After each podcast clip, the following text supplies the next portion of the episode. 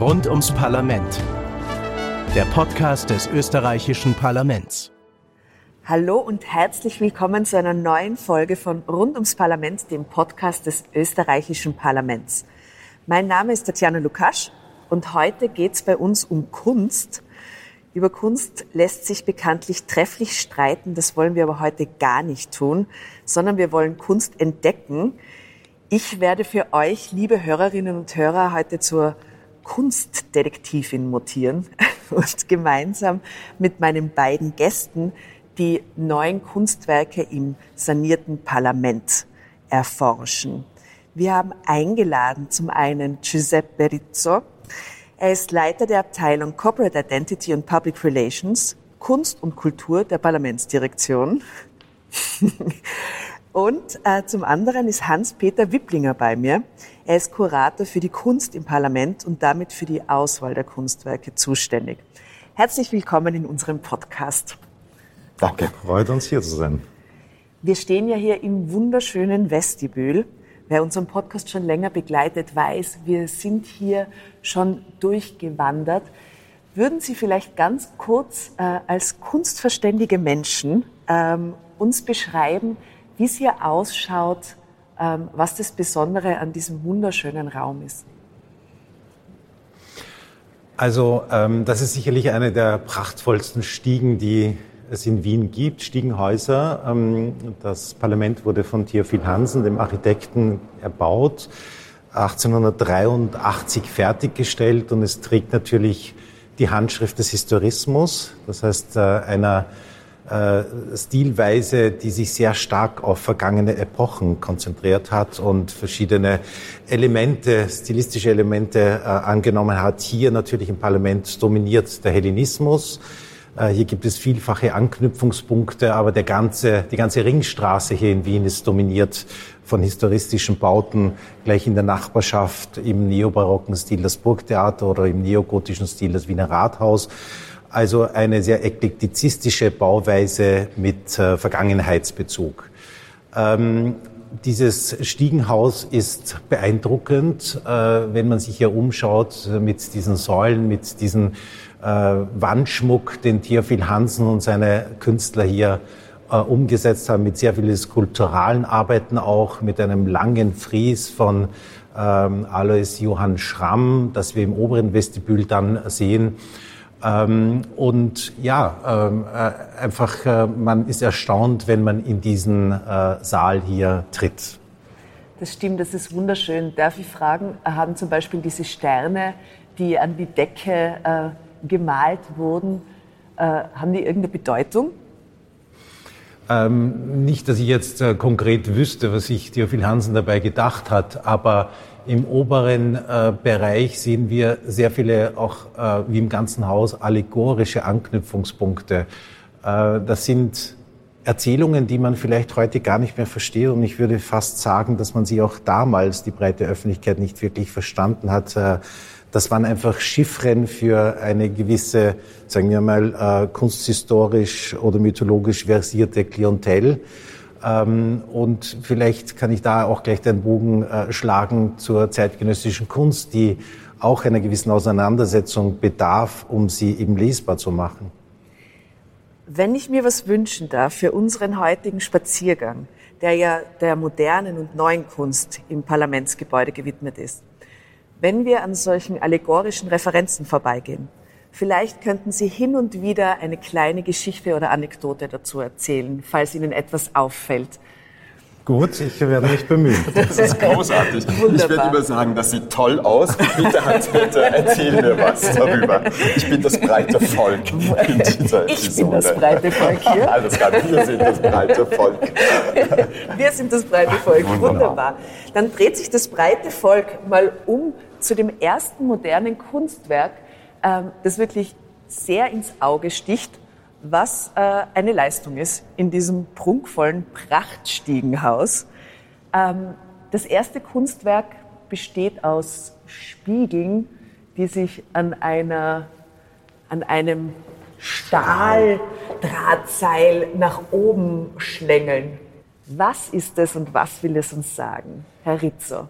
Ja, also was es ist und was es sagen wird, ähm, das überlasse ich dann der Betrachterin, dem Betrachter, wenn sie dann vor Ort und Stelle sind. Ich kann es jetzt einfach nur mal beschreiben. Es ist, ähm, Sie haben schon angedeutet, es ist ein Stahlseil, das quasi von unten durch die Decke gespannt wird. Zu dem Durch komme ich dann noch. Es sind konzentrische Spiegel, die parallel ähm, leicht in der Achse verändert ähm, aufgezäumt sind. Und in diesen Spiegeln sehen wir uns jetzt gerade, wenn wir uns in dem Spiegel betrachten, aber gleichzeitig reflektiert auch die ganze Architektur, die Hans-Peter Wipplinger vorher auch ähm, beschrieben hat von diesem Raum. Wenn wir genau hinschauen, sehen wir auch die Sternchen, die vorher beschrieben worden sind. Also es ist, bringt uns als breites Volk in Verbindung mit dieser Architektur durch diese Kunst. Und das finde ich großartig. Das weitere Spiel ist, dass es quasi so ausschaut, als würde diese Skulptur durch die Decke durchgehen, weiter bis nach oben. Und ganz weit oben, nämlich im dritten Obergeschoss, kommt Eva Schlegel wieder vor, wo sich quasi alle diese Spiegel zu einer gesamten ähm, Skulptur vereinen. Das ist dann oben im neuen Restaurant Kelsen. Wir haben es jetzt schon kurz erwähnt. Dieses Kunstwerk ist also von Eva Schlegel, 1960 geboren, eine österreichische Künstlerin. Das Kunstwerk heißt Extension of Public Space und äh, beginnt hier im Vestibül, aber setzt sich im Restaurant fort. Warum diese Fortsetzung im Restaurant? Ich würde sagen, ähm, wenn man hier in das untere Vestibül hereinkommt, äh, das ist ja noch ein sehr relativ zurückhaltender Ort. Und je weiter man nach oben tritt im oberen Vestibül, ist äh, sozusagen dieser prachtvolle äh, Wandschmuck, der sich steigert und steigert. Und ähnlich steigert sich auch die Lichtsituation nach oben kommend. Und oben im Restaurant das ist so eine Wintergarten-ähnliche äh, äh, Lokalität. Dort ist eben diese von Giuseppe Rizzo schon skizzierte drehbare Skulptur. Worum geht es der Künstlerin?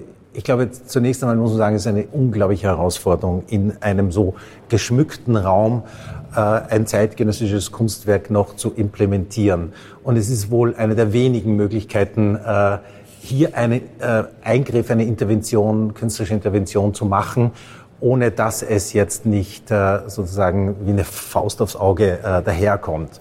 Was macht sie? Ähm, ihr, ihr, gesamtes Werk ist dominiert von der Hinterfragung von Wahrnehmung. Äh, und mit diesen Spiegeln ähm, schafft sie es einerseits, den Raum zu erweitern, zu entgrenzen, aber auch äh, einen Fokus zu richten auf verschiedene Elemente und Aspekte der Skulpturen, äh, der Wandmalereien etc.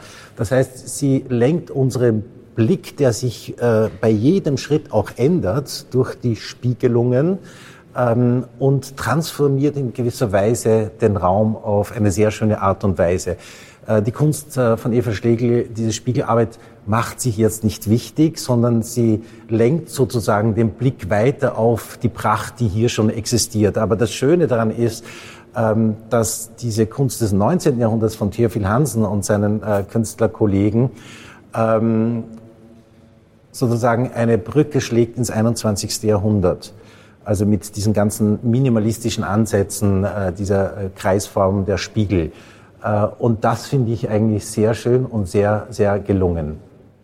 Auch, auch interessant, weil Kreisformen sind an sich im Vestibül ja kaum zu finden hier. Ja? Das ist eigentlich die erste Kreisform, die in diesem Raum findet. Ja, sonst ist alles sehr. Das stimmt, das eckig. ist wie so oft bei Theophil Hansen erst einmal dominiert eine äh, sehr strenge Symmetrie in diesem gesamten Gebäude. Äh, und es dominiert, das werden wir noch äh, vielfach sehen, auch das Quadrat und es dominieren auch Dreiecksformen. Aber der Kreis hebt sich hier, oder die Kreise, die Spiegelkreise heben sich hier schon allein aus formalen Gründen ab.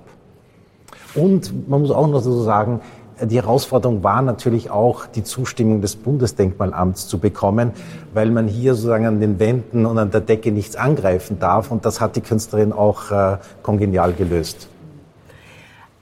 Ich würde vorschlagen, dass wir vielleicht dem Kunstwerk folgen, den Weg, den es uns weist und die Stiegen hinaufgehen. Ähm, darf ich fragen, welche Kriterien Sie anwenden, um die Kunstwerke auszuwählen? Ja, ähm, ich oh, glaube. Hier steht ein Riesenkunstwerk in einem goldenen Rahmen. Ja, aus dem 19. Jahrhundert. Das ist äh, noch nicht gehängt, ganz offensichtlich. Äh, denn es hat ja schon Gemälde gegeben, die über die Jahrhunderte des 19. und des 20. in Auftrag gegeben wurden. Nach 45 waren es eben die Nationalratspräsidentinnen und Präsidenten, die porträtiert wurden und davor im Herrenhaus äh, wichtige äh, Vertreter äh, eben jenes Hauses, äh, die auch ähm, ähm, analog zu den aristokratischen Porträts haben auch die Bürger begonnen, sich porträtieren zu lassen und äh, sind damit in die sozusagen Ahnengalerie eingegangen.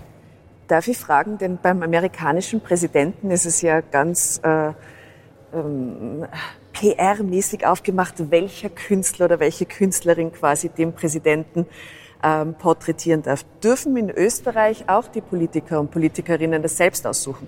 Also zumindest die letzten Nationalratspräsidenten hatten die Wahl, ihren Künstler, ihre Künstlerin auszuwählen. Ähm, zumindest äh, von den letzten drei, vier Präsidentinnen respektive Präsidenten äh, weiß ja, ich das ja. und ist das der Fall. Aber mhm, stimmt. Ja.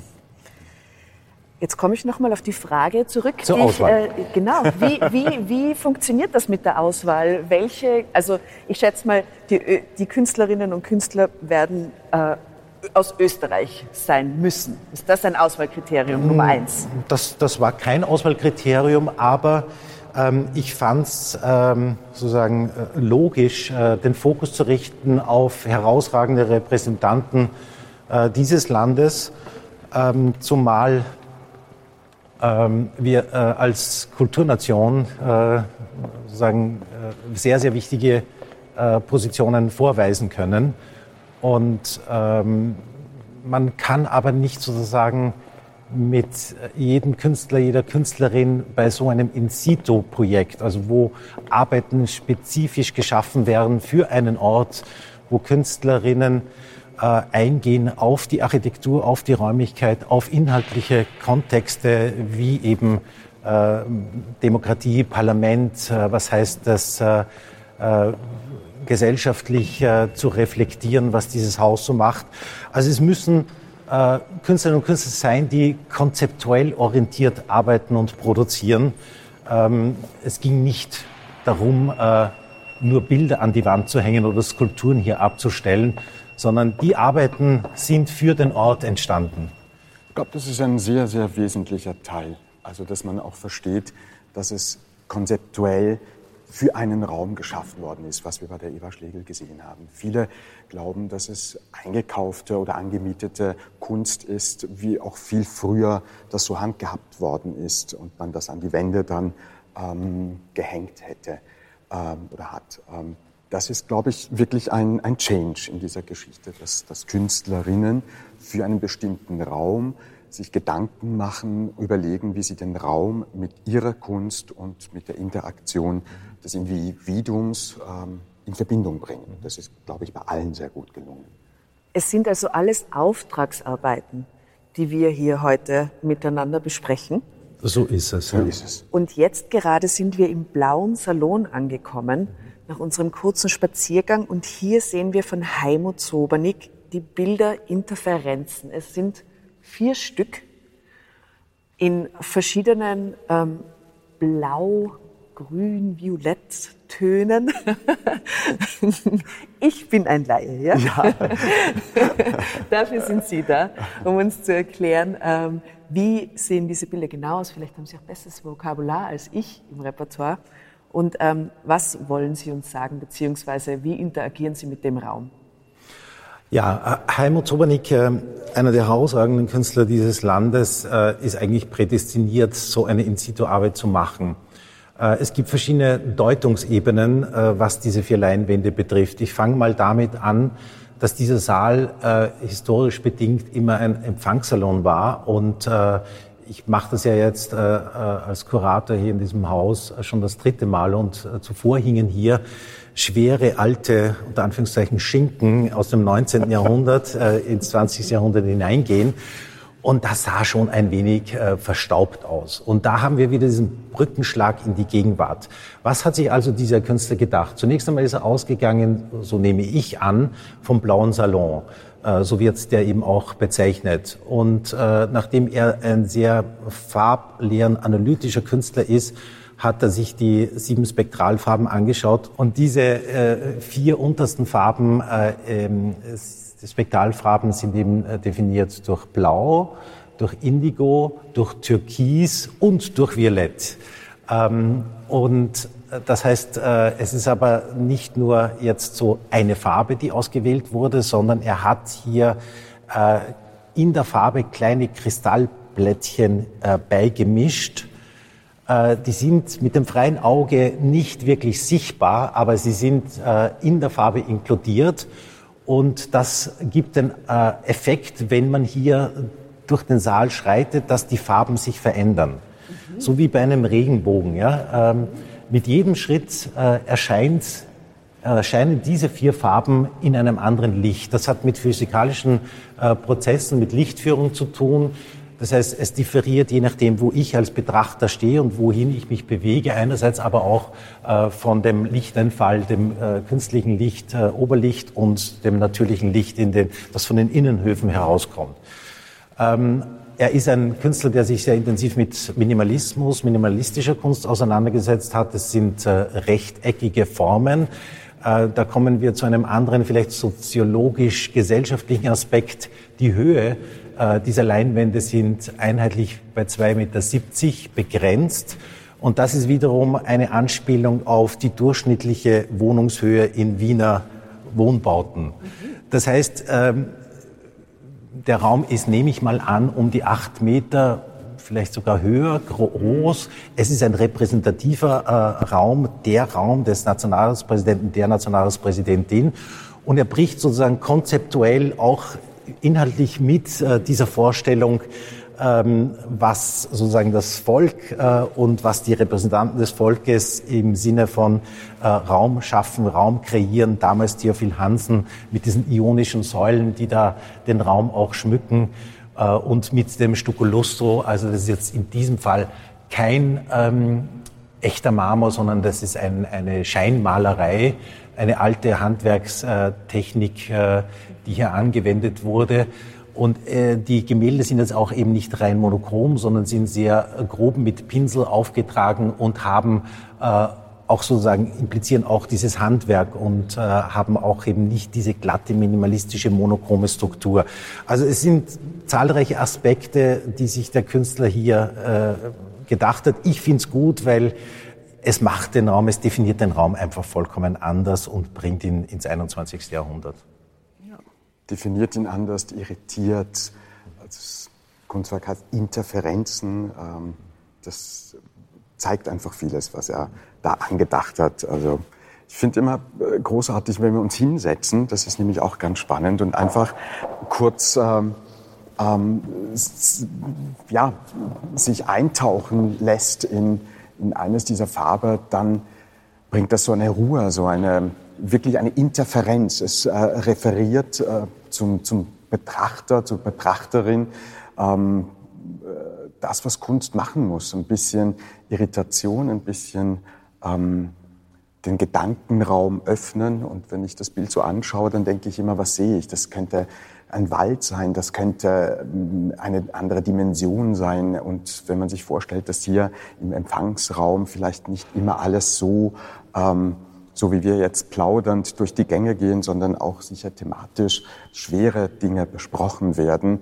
ist das etwas ganz Tolles, dass man auch kurz beim Aufschauen irgendwo abdriften kann und vielleicht auch etwas tanken und dann wieder zurückkehren kann in die Verhandlung oder was immer dann hier alles besprochen wird. Also ich finde, das ist einer der Räume, die sehr klar ähm, zeigt, was Kunst mit uns einfach macht.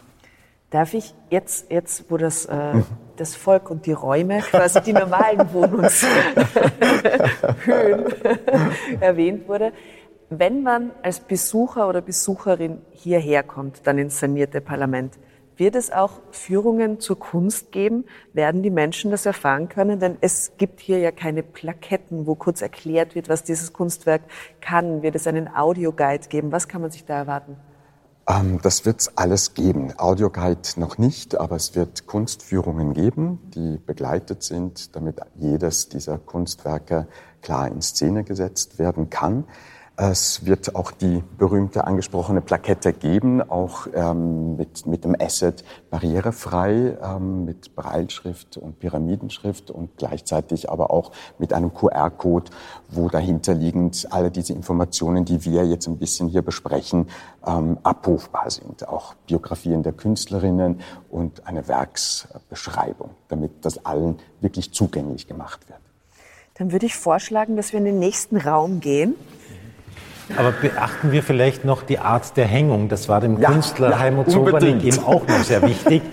Es ist nämlich nicht eingepasst in die Symmetrie ja. der Farbfelder, die im Hintergrund sozusagen die Wand strukturieren, sondern ihm war wichtig, es gerade aus der Symmetrie herauszunehmen, um hier wieder einen gewissen Bruch zu schaffen. Diese Irritation. Ja. ja.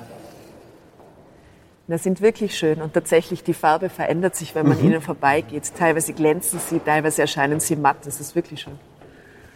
Hm. Gibt es eigentlich eine Idee, äh, einen roten Faden, der sich durch die Auswahl aller modernen Kunstwerke zieht?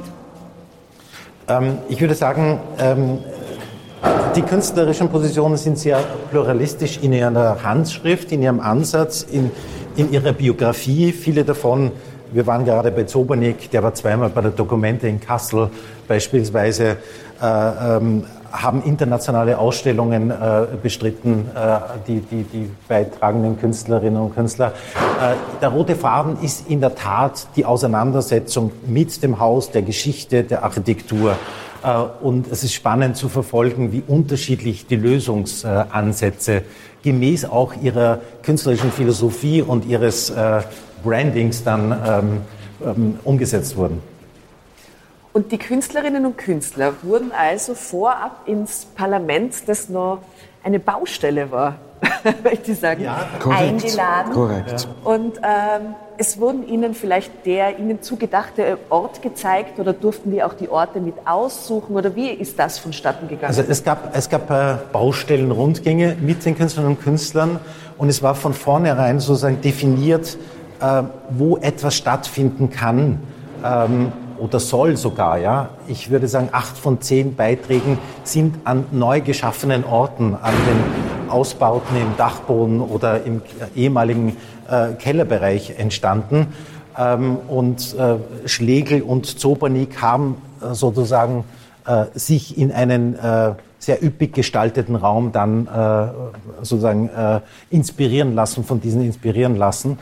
Ähm, aber jeder der Künstler hat zwischen zwei und vier Orte äh, sich überlegt und dann Konzepte entwickelt. Und ja, dann wurde eben äh, im Kreis eines Gremiums äh, analysiert, ähm, ist das technisch umsetzbar? Ist es von Seiten des Bundesdenkmalamts äh, kein Problem?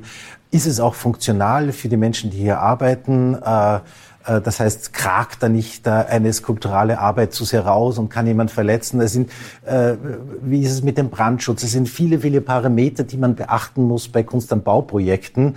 Äh, aber die Künstlerinnen und Künstler sind Profis, sozusagen, sind jetzt keine Anfänger, sondern die haben eine sehr große Erfahrung, einen Erfahrungsreichtum, Schatz durch ihre vergangenen Werke und sind damit wunderbar umgegangen. Ist auch schön, weil sie sind ja auch Handwerker in einem gewissen Sinne und sich dann unter die anderen Handwerker zu mischen, während die noch am Tun sind, glaube ich, ist vielleicht eine mhm. schöne Situation. Wir sind jetzt gerade im neu geschaffenen Stiegenhaus und sehen hier ähm, die Arbeit Galaxie, eine grafische Wandarbeit von Esther Stocker. Wie, wie, wie kann man das beschreiben? Es ist, also als, als Laie würde ich fast sagen, es ist fast ein bisschen verpixelt. Gell? Also es, es hat was von Pixel Sehen Sie eine Galaxie? Fast. Ist es eine ja? Galaxie? Ist das die Assoziation, die Sie haben, wenn Sie es jetzt anschauen? Nein, ich habe hab, ich hab, ich hab, ich hab, ich hab tatsächlich äh, digitale Assoziationen, Aha. wenn ich das sehe. Durch das Quadratische, also durch das, das Quadratische ja. und diese, diese, diese Gemenge, die an der Wand entstehen, durch diese Bündelungen. Was, was wollte uns die Künstlerin äh, da mitgeben? Soll ich? Mhm, bitte. Also Esther Stocker ähm, hat hier über, ich weiß nicht, äh, 12 Meter sicherlich mal oder 15 Meter mal 20 Meter eine Wandmalerei gemacht, die mit dem einfachen ähm, Quadrat operiert. Ähm, dieses Quadrat ist in vier verschiedenen Größen hier dargestellt. Ähm, schwarze Quadrate auf weißer Wand ähm, in einer Anordnung, die äh, an verschiedenen Stellen immer wieder die Quadrate in einer Verdichtung zeigen und dann aber auch wieder vereinzelt auftretende Quadrate. Und für mich ist das auch eine Metapher für, äh, wie funktioniert Parlament, wie äh, funktioniert Demokratie. Das heißt, es gibt äh, gewisse Interessensgruppen, die sich zusammenfinden, äh, Fraktionen oder Interessensgruppen, wie auch immer. Äh, da verdichten sich Meinungen, da wird ausverhandelt, aber es gibt natürlich auch äh, periphere äh, Quadrate, die irgendwo im Raum oder in dieser äh, in den Ecken schweben, ja, die jetzt vielleicht nicht sozusagen diese große äh, Lobbybewegung hinter sich haben äh, und die aber in einer Demokratie, Stichwort Minderheitenrechte, trotzdem geschützt sind, dass deren Meinung auch äh, zur Geltung kommt. Also so abstrakt dieses Kunstwerk daherkommt, äh, so viele Interpretationen gibt es vielleicht auch äh, im Konnex äh, mit dem Haus und äh, dem Inhalt der Arbeit, die hier vonstatten geht. Jetzt gibt es also bei diesem Kunstwerk einen starken demokratischen Anklang in der Interpretation, die wir gerade mhm. gehört mhm. haben. Ist das bei allen äh, Kunstwerken so, die ausgesucht wurden? Haben die alle ein demokratisches Moment?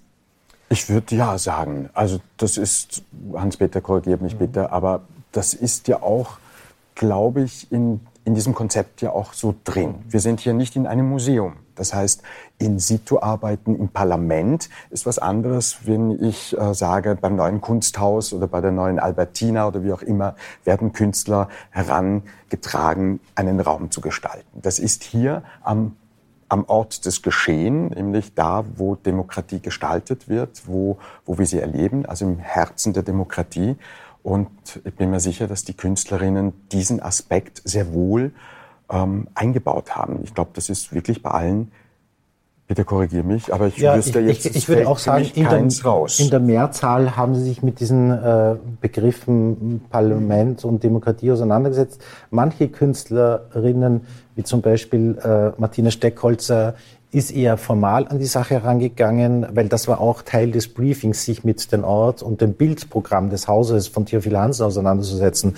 Aber en gros würde ich sagen, ist das das Thema gewesen oder Teil des Briefings auch. Bevor wir zum nächsten Kunstwerk gehen, wir haben immer eine kleine Rubrik, damit wir unsere Gäste besser kennenlernen. Und ich würde Ihnen jetzt jeweils drei Fragen stellen, die mit Kunst so nichts zu tun haben. Vielleicht für Sie schon, wir werden es gleich hören. Mit der Bitte um kurze Antworten. Du zuerst. Zumindest so schwer kurz zu sein. Also, wenn Sie sich entscheiden müssten, Frühling oder Herbst? Ähm, wir leben in Mitteleuropa, also nicht in einer Klimazone, wo es nur Regenzeit und Trockenzeit gibt. Ähm, ich äh, bin ein äh, Verfechter des Frühlings, aber wissend, dass ohne den Herbst der Frühling auch nie so prachtvoll zur Geltung kommen würde, weil ich glaube, es braucht äh, den Winter und die Farblosigkeit, um das Grün äh, wieder zu erkennen und die, die blühenden Farben, die dann aus der Natur sprießen. Also antipodisch. Das eine bedingt das andere. Herr Wipplinger ist antipodisch und ich glaube, das ist fast die Antwort auf die zweite Frage, die aber erst gestellt werden muss, nämlich Kompromiss oder beste Lösung. Ähm, Parlament funktioniert wie Demokratie auf Kompromissen. Man muss einen Schritt zurückgehen. Ähm, ich denke mir, solange ähm, es eine gute Lösung ist, äh, das als Ergebnis sozusagen äh, dann auf dem Tisch liegt, ist es fein. Wenn eine schlechte Lösung äh, herauskommt, macht äh, für mich ein Kompromiss keinen Sinn. Ähm, dann wird es mediocre, da wird es äh, äh, mittelmäßig und das soll insbesondere gerade in der Kunst nicht der Fall sein. Und wo fängt für Sie Demokratie an? Ähm, für mich äh, hat das sehr viel mit äh, Freiheit zu tun. Freiheit des einzelnen Bürgers, aber auch äh, Freiheit, ähm, sozusagen als Individuum gestalten zu können und so zu leben, wie man möchte. Also Freiheit ist für mich ein, ein wichtiger Begriff und äh, Respekt vor einer anderen Meinung. Vielen Dank. Haben wir noch Jetzt- Zeit? Jetzt bitte ich Giuseppe Rizzo in den Genau, Fragenring. Dann sage Also. ich gleich Frühling. Ja, Bevor ich die Frage gestellt ja, habe, ja. Ich glaube, die Fragen sind wahrscheinlich die gleichen. Also Frühling auf jeden Fall. Äh, rinascere, rinascere. Das ist ähm, ja, äh, Wiedergeburt, was der Frühling jedes Mal uns zeigt. Und das finde ich einfach großartig. Aber bin ganz bei dir. Kein Frühling ohne Herbst und kein Herbst ohne Frühling. Kompromiss oder beste Lösung? Ähm, es wird Fahrt. Ich bin auch für Kompromiss und ich glaube, dass in der Frage bester Lösung äh, schon eine sehr individuelle Komponente ist. Was heißt schon beste? Und beim Kompromiss bin ich einfach auch gezwungen, mir anderes anzuhören, auch vielleicht meine eigene beste Lösung nochmals in Frage zu stellen. Deshalb bin ich ein Verfechter des Kompromisses immer gewesen. Und wo fängt für Sie Demokratie an, Herr Rizzo? salopp gesagt, immer morgens 6.15 Uhr, wenn der Wecker klingelt. Aber was ich damit sagen möchte, ist ähm, wirklich im Alltag, wo uns hoffentlich immer mehr bewusst wird, wie großartig wir in dieser Spielanordnung, diesem Lande ähm, mit Demokratie unsere Lebensqualität ähm, ja, aufrechterhalten. Das ist ähm, das, was du auch gesagt hast, Hans-Peter. Freiheit, Meinungsfreiheit, dass wir hier stehen, dass wir diese Aufnahme machen können, dass wir sehr locker reden können, ohne gebrieft zu sein. Oder das ist in vielen Ländern nicht möglich. Und das ist ein Luxus, an dem wir uns nicht nur 6.50 Uhr morgens, aber, glaube ich, tagtäglich immer wieder ein kleines Bewusstseinsmoment einbauen müssten. Das wäre der Wunsch. Vielen Dank für die Antworten. Wir befinden uns jetzt im Plenarium und jetzt hat die Kunstdetektivin wirklich was zu tun. Denn es gilt, die Kunstwerke zu finden, die nicht offensichtlich als Wandgemälde einem ins Auge springen. Also, was könnte hier das Kunstwerk sein? Hans-Peter. Er weiß es Also ja schon. ist ja- mehrere Also- natürlich. Ja. Also vielleicht darf ich mal davon ausgehen, ähm, für für die Hörer auch, ähm, die das vielleicht nicht wissen, dass hier im Zweiten Weltkrieg in diesem Saal eben eine Bombe eingeschlagen hat und äh, das Architektenteam Fellerer Wörle äh, nach 45 diesen Raum in einer unglaublich äh, post 45 sachlichen Manier äh, wieder aufgebaut haben. Es dominiert ähm, Holz. Ähm, das ist vielleicht auch der Grund, warum diese zwei künstlerischen Interventionen von äh, dem Tiroler Künstler Peter Sampichler nicht auf den ersten Blick sichtbar sind, äh, weil sie eben auch äh, aus äh, Holzmodulen bestehen. Ja, wir sehen hier ein, ein langes, langes Fries ähm, aus Holz. Äh, das sind quadratische Elemente und sie beschreiben äh, die Geschichte äh, von 1848 bis zur Gegenwart im Kontext eben auch demokratischer Höhen und Tiefen. Wollen wir da kurz hingehen und uns das Gerne. anschauen?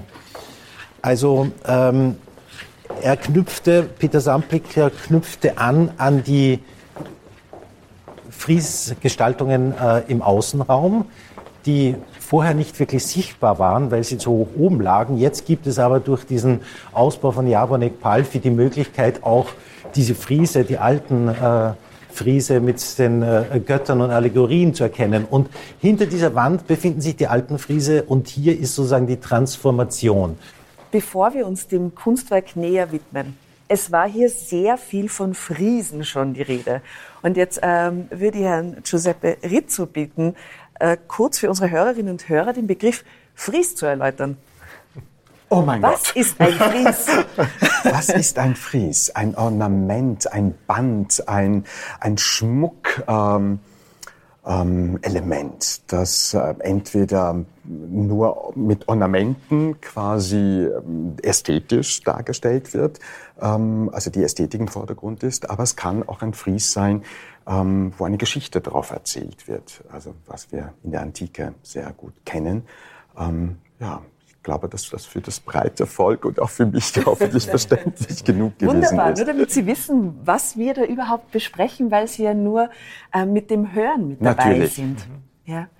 Also bitte, dieses Fries. Also dieses Fries ähm, geht in die Dreidimensionalität, wie das Friese oder Relief so an sich haben. Ähm, und es ist am Computer generiert und dieser Computer hat Informationen bekommen äh, über die, wie schon gesagt, Höhen und Tiefen ähm, einer Zeit. Also jeweils eines dieser orthogonalen Flächen, wiederum das Quadrat mit einem X, äh, das bei Theophil Hansen sehr oft vorkommt, bei Fenstergittern, bei Türengittern, äh, bei Bodenausformungen, ähm, bei Fliesen etc. Äh, Und darunter befindet sich eben ganz am Anfang die Jahreszahl 1848. Das heißt, es waren die ersten bürgerlich-revolutionären äh, Tendenzen, auch hierzulande, nicht nur im Rest Europas. Äh, Wir wissen, dass es nicht wahnsinnig viel gebracht hat, 1848 vielleicht, dass der Reichskanzler Metternich zurückgetreten ist, aber das war's dann auch schon.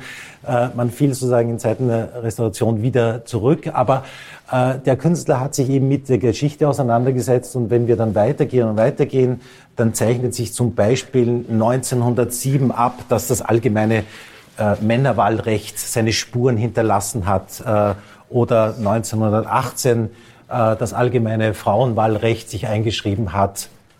Also, wenn ich es richtig verstehe, nur damit ich mit dem Verstehen gut mitkomme. Ja. Wenn, wenn, diese, wenn die Einkerbungen tief sind, dann bedeutet das was, weil sie gehen ja quasi wie eine Welle, gehen sie, wenn sie tief, dann teilweise geht die Oberfläche ganz weit raus, so dass viel weniger Struktur da ist. Wenn die Einkerbungen tief sind, was war dann los im Staate Österreich?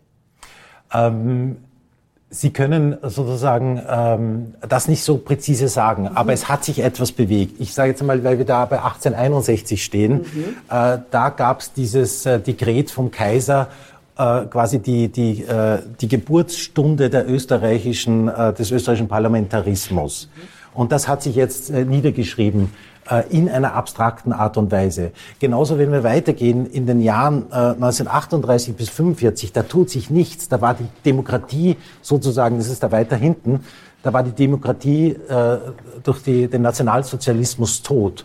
Also hier haben wir Bewegungen, äh, Auf und Abs äh, und äh, irgendwann dann bei, man sieht schon von hier, die Jahre dann um in den 30er Jahren ähm, bis zum Ende des Weltkriegs, das ist einfach eine, ein flaches Relief. Ja? Also es beginnt schon 33, 34 äh, und endet sozusagen hier mit 45. Und also wie so oft agieren Künstler mit äh, abstrakten Symbolen. Äh, wir haben hier auch diese Informationstische. Magst du vielleicht was dazu sagen? Genau. Danke dir? Hans-Peter ähm, Wicklinger. Äh, Es ist genau so, wie, wie du das jetzt beschrieben hast.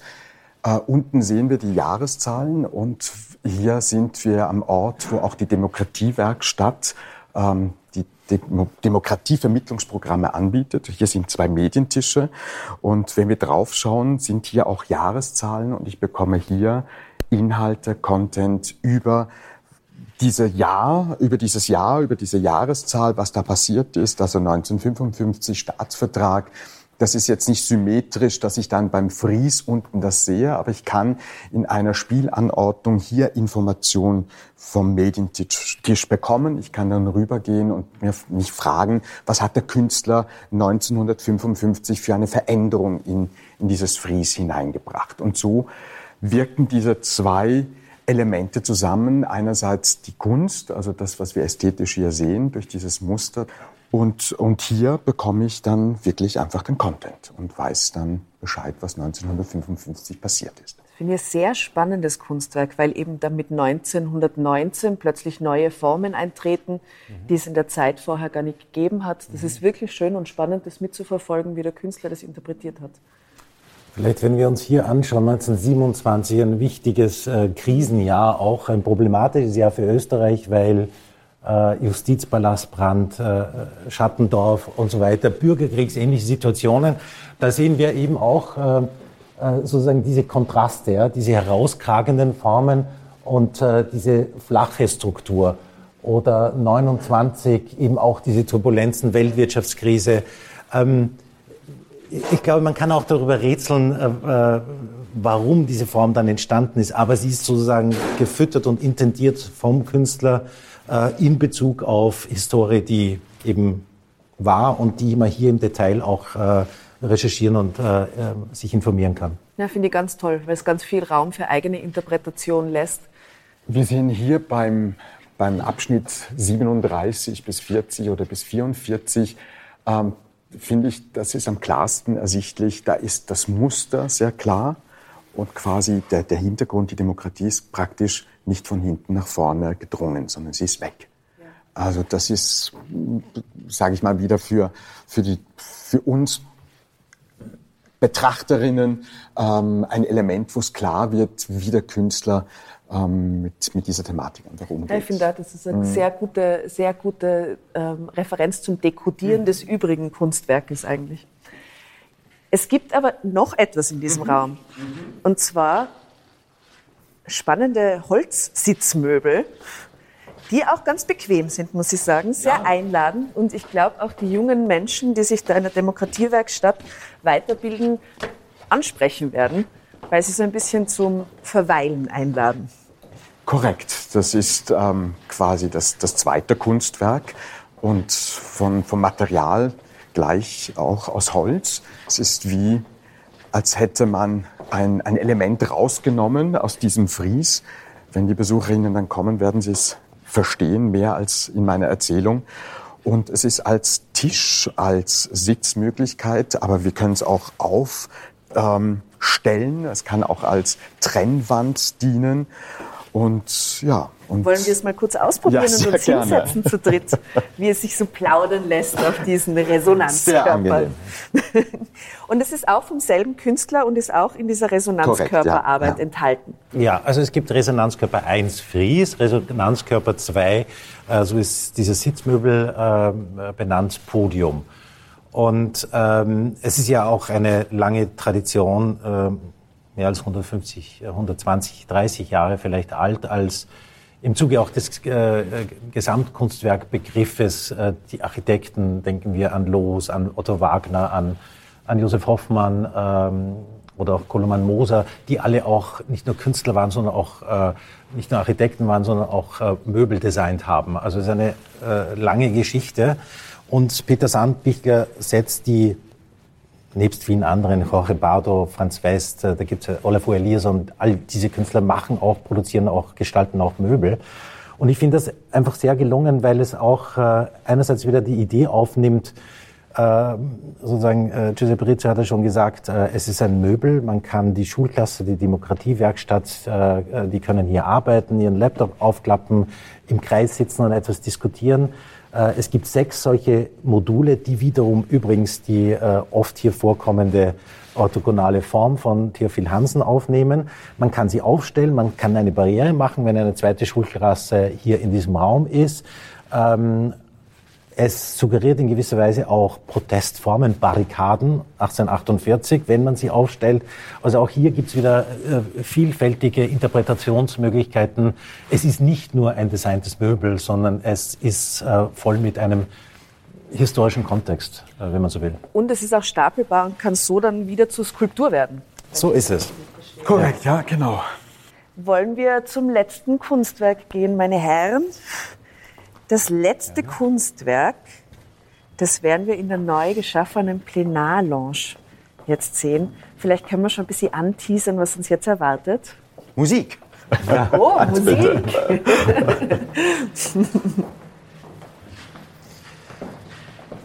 also, was, was, wo, wo, gehen wir hin? Konstantin Luser. Mhm. Ein steirischer Künstler, in Graz geboren, hat äh, dort Industrial Design gemacht, studiert, bevor er dann äh, sowohl an der Akademie als auch an der Angewandten in Wien studiert hat. Ähm, sein Schaffen geht sehr stark aus von der Zeichnung, von der Linie, vom Lineament. Ähm, aber irgendwann vor sieben, acht Jahren hat sich die Linie auf dem Papier ähm, selbstständig gemacht und äh, ist in den Raum hineingegangen. Das heißt, aus der Linie, es klingt ein bisschen abstrakt, ist äh, eine Skulptur entstanden. Mhm. Und ähm, seine Arbeitsweise ist ein Changieren zwischen figurativen Elementen, aber auch abstrakten äh, Elementen. Er erzählt Geschichten in gewisser Weise äh, in einem Material, das sich äh, wiederum, wie ich finde, sehr gut einpasst in äh, die Materialverwendung, die auch Fellerer Wörlein äh, verwendet hat. Wir sehen hier sehr viel Messing, die Griffe beispielsweise. Ähm, und Konstantin Loser hat seine skulpturale Wandarbeit eben auch aus Messing gestaltet. Ähm, also es ist Zeichnung, es ist ähm, eine Skulptur und es ist äh, darüber hinaus auch noch ein Musikinstrument, mhm. ähm, weil diese Skulptur ist auch bespielbar. Es gibt sechs Ausgänge ähm, und wenn man so will, hat das natürlich nicht nur im Titel damit zu tun, das heißt Demokratie Trompete, dieses äh, wiederum Wandfries. Das ist der erste Teil und der zweite Teil ist diese Waage, die da im Raum wie ein Mobile schwebt. Alles aus Messing, äh, Türgriffe habe ich schon erwähnt, äh, dieses Element kommt sehr oft vor. Tu Felix Auster steht da unten rechts.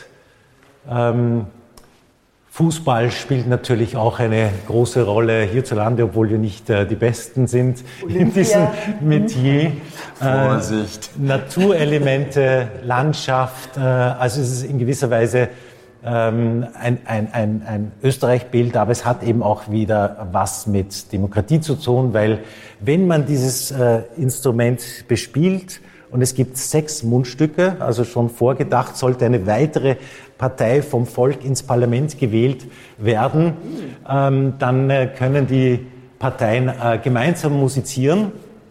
Und je nachdem, wie das oft so ist, äh, ähm, harmonisch äh, als Ergebnis dann äh, die Klänge erzeugen oder ähm, Disharmonien erzeugen, äh, was ja auch nichts Neues mehr ist. Seit Arnold Schönberg äh, wird ja auch die Disharmonie zelebriert. Ja, es lebe die Zwölftonmusik. Wunderschöne Konzerte, Entspannung pur. Ähm, kann man dieses Instrument auch spielen, wenn man da jetzt äh, reinbläst? Kommt bei der äh, Klangtrompete etwas raus? Das kann man, ja. Die Mundstücke sind noch nicht da, weil äh, wir, ähm, da wird noch ein, ein Kasten verfertigt, wo nicht jeder sich dann bedienen kann, sondern das muss schon orchestriert sein. Äh, aber ich freue mich darauf, äh, wenn das äh, Instrument, wenn die zwei Trompeten das erste Mal sozusagen äh, mit Leben erfüllt werden und den Raum beschallen. Toll, also kann man dann so kleine äh, Happenings, kleine Konzerte hier genau. mit äh, dieser Demokratie. Konstantin Loser ist auch eben Musiker ah. und äh, daher kommt das eben auch. Es ist wie ein großartiges Wimmelbild. Also es steht schon öfters da und immer wieder entdecke ich ähm, Elemente und äh, ja, es ist wie ein Wimmelbild für Erwachsene. Also zum Beispiel das Element da oben, das quasi auch in der Perspektivenänderung, ich verrate da nicht viel, aber es ist... Warum nicht? Wir müssen alles verraten. Nein, nein, nein. die Leute sollen herkommen, sich das anschauen ja, und dieses wir müssen sie neugierig machen. wunderbare, mhm. genau, Wimmelbild sich anschauen und das ist Sinn und Zweck. Ich muss sagen, ich finde es sehr schön, dass das so verspielt ist. Und es ist auf jeden Fall das humoristischste Kunstwerk, das ja. wir bis jetzt gesehen haben. Es ist sehr lebendig, es ist fröhlich, es ist es erscheint golden, auch wenn es nicht das Gold ist. Es, ist, es hat was sehr Positives und, und Warmes an sich. Sehr schön. Und diese Waage in der Mitte ist quasi Justitia in auf modern. Weise. Ja, ja, genau. Die Justitia hatte diese Waage in Händen und äh, hier geht es natürlich auch um Ausgeglichenheit, um äh, Abwägen von Argumenten äh, vom schon besprochenen äh, Kompromiss. von dem wir alle Fan sind. Der gute Kompromiss. Ähm, eine letzte Frage hätte ich jetzt noch an Sie beide. Und zwar ähm, würde ich gern mit Ihnen, Herr Wipplinger, anfangen. Welches dieser Kunstwerke hätten Sie gern zu Hause, wenn Sie könnten? Äh, viele davon, allerdings habe ich nicht die äh, räumlichen Möglichkeiten dazu, sondern müsste das Ganze in, äh, en Miniatur umsetzen. Aber ja, ich bin, äh, ich, ich, ich, bin ein Fan von all diesen äh, Künstlerinnen und Künstlern, die hier äh, ihre Werke präsentieren. Das ist sehr diplomatisch, aber ich bestehe darauf. Wenn's, wenn man sich eines mitnehmen dürfte, dann würden Sie es natürlich irgendeines aussuchen und mitnehmen. Warum dieses wunderbare Angebot ausschlagen? Mhm. Welches wird am besten vielleicht in Ihre, in Ihre Lebenswelt oder Wohnwelt passen? Das hat mit der Güte der Kunstwerke an sich ja gar nichts zu tun. Ich will jetzt nicht äh, sozusagen äh, diplomatisch sein, aber äh, ich kann es mir rein von der Dimension her nicht vorstellen. Aber ich kann mir äh, vorstellen, beispielsweise ähm, eine eine Arbeit, von der wir noch nicht gesprochen haben. Äh, Peter Kogler beispielsweise äh, hat hier auch äh, sich eingebracht und verewigt. Oder auch eben ähm, Martina Steckholzer. Ähm, aber es sind auch Gedächtniskunstarbeiten, die ich faszinierend finde, von Peter Weibel oder auch von Heimat Becker, die hier als Leihgabe existierende Arbeiten auf unsere Geschichte, auf unsere Vergangenheit rekurrieren. Äh, und uns ähm, gemahnen sozusagen, äh, dass äh, wir uns mit der Vergangenheit auseinandersetzen müssen, damit wir die Gegenwart gestalten können und die Zukunft antizipieren können. Also lange Rede, kurzer Sinn. Ich würde äh, eine kleine äh, zweimal zwei Meter Arbeit von Konstantin Luser eigentlich ganz schön in meinen vier Wänden finden. Also ein Teil aus dem Wimmelbild. Ja, genau. Die Frage sich, welcher Teil, welches Teil oh, du rausnimmst. So, ja. Giuseppe Rizzo, was passt in die Wohnung, in das Haus, also passen, in die Villa? Genau, fangen wir gleich mal an. Also passen wird keines dieser Kunstwerke. Ich versuche auch, ähm, in der Diplomatie zu bleiben, wenn man fast zwei Jahre das einfach begleitet, ähm, dann, dann hat man zu jedem Kunstwerk eine Affinität. Und ähm, wenn ich jetzt wirklich die Möglichkeit hätte, würde ich sie alle einfach nehmen. Und das ist jetzt nicht diplomatisch gemeint, weil es zu, zu jedem Kunstwerk eine eigene, eine eigene Resonanz von meiner Wenigkeit gibt. Ähm, aber ich würde wahrscheinlich, ähnlich wie du, Hans-Peter, einen Teil dieses Wimmelbild nehmen, würde es wahrscheinlich kombinieren äh, mit Peter Kogler und würde wahrscheinlich auch einen Spiegel von der Eva Schlegel irgendwo ähm, in meinen bescheidenen vier Wänden unterbringen. Aber äh, ja, selbst ein Kunstwerk aus den vorhandenen Kunstwerken gestalten. Genau, so ungefähr. Eine Collage. Eine Collage, genau. Ja, wunderbar. Dann bedanke ich mich vielmals für das Gespräch. Sehr Danke für die danken. Führung. Wir verabschieden damit Giuseppe Rizzo, Leiter der Abteilung Corporate Identity and Public Relations, Kunst und Kultur der Parlamentsdirektion und den Kurator Hans-Peter Wipplinger. Vielen Dank für die Führung und für das Gespräch. Sehr gerne. Dankeschön. Und damit sind wir am Ende dieser Episode von Rund ums Parlament. Ich habe es sehr schön gefunden, ich habe sehr viel gelernt und äh, bin zum Nachdenken angeregt worden. Schaut euch das an und besucht das Parlament und äh, führt euch diese wunderbaren Kunstwerke zu Gemüte. Danke fürs Zuhören und falls euch der Podcast gefällt, dann erzählt gerne anderen Menschen davon. Und damit ihr keine Folge von Rund ums Parlament mehr verpasst, einfach unseren Podcast abonnieren. Das geht zum Beispiel dort, wo ihr gerade diese Episode hört. Spotify, Apple Podcasts, Amazon Music. Ihr wisst, wo ihr gerade unterwegs seid. Falls ihr Fragen, Kritik oder Anregungen zum Podcast habt, dann könnt ihr uns gerne eine E-Mail schreiben. Und zwar an podcast.parlament.gv.at. Wir antworten auf jeden Fall. Weitere Informationen und Angebote rund ums österreichische Parlament und zu unserer Demokratie findet ihr auf der Website www.parlament.gv.at und bei den Social-Media-Kanälen des Parlaments. Und in rund zwei Wochen gibt es dann schon wieder die nächste Folge von Rund ums Parlament.